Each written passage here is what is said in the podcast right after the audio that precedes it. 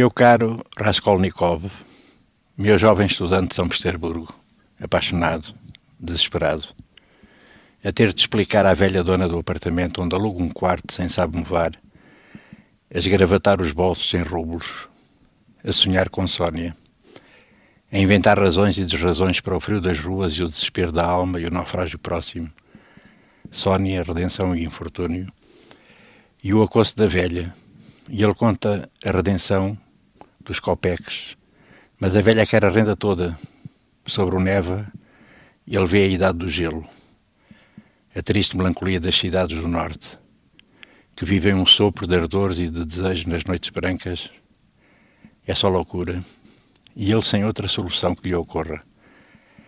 Não canta o canto da velha morta assassinada, mas os demónios da renda que assedia à culpa que se instala. Coitado Raskolnikov. Jovem russo antes da Revolução, fosse a de 1905 ou a de 1917, nem isso passava pela cabeça de Dostoevsky. Crime e castigo, disse ele. E a obra é um labirinto, onde há ele também, o pobre e genial Fyodor Dostoevsky, que não matou ninguém, que escreveu um romance referencial o ortodoxo pecaminoso, o jogador inveterado.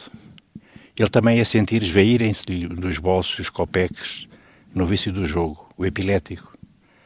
Talvez lhe tenha ficado o curto-circuito elétrico das emoções do simulacro de fuzilamento, encenado pela Ucrânia no tempo do czar. Talvez a sua velha implacável no quarto sujo da alma angustiada sejam as recordações da Casa dos Mortos, a colónia penal siberiana onde cumpriu pena. E então calha a culpa toda, a tortura da razão, o pânico do nihilismo, uma culpa com as explicações, razões e determinações que demanda como um pedinte. Um romancista é um pedinte da grande razão das coisas, mesmo quando intui o absurdo. E ele era um angustiado Dostoiévski e Raskolnikov.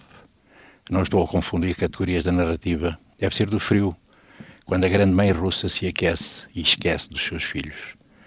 Crime e Castigo, escreveu ele, uma obra para sempre, até que a entropia dos sistemas vivos e geológicos do planeta aconteça. Uma culpa com causas e razões diferente da de Kafka, ao seu contrário.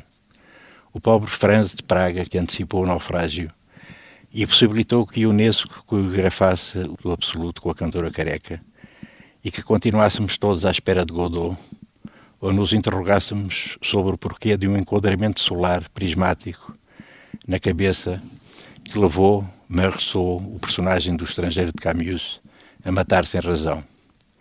Ele era um homem pobre e nu, escreve o autor de A Peste, apaixonado por um sol que não projeta sombra.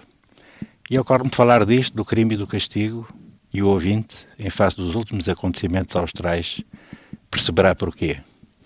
Embora a ideia de justiça, a política e a ética continuem absolutamente disjuntivas e nenhuma pulsão justicialista perpasse por este texto falado.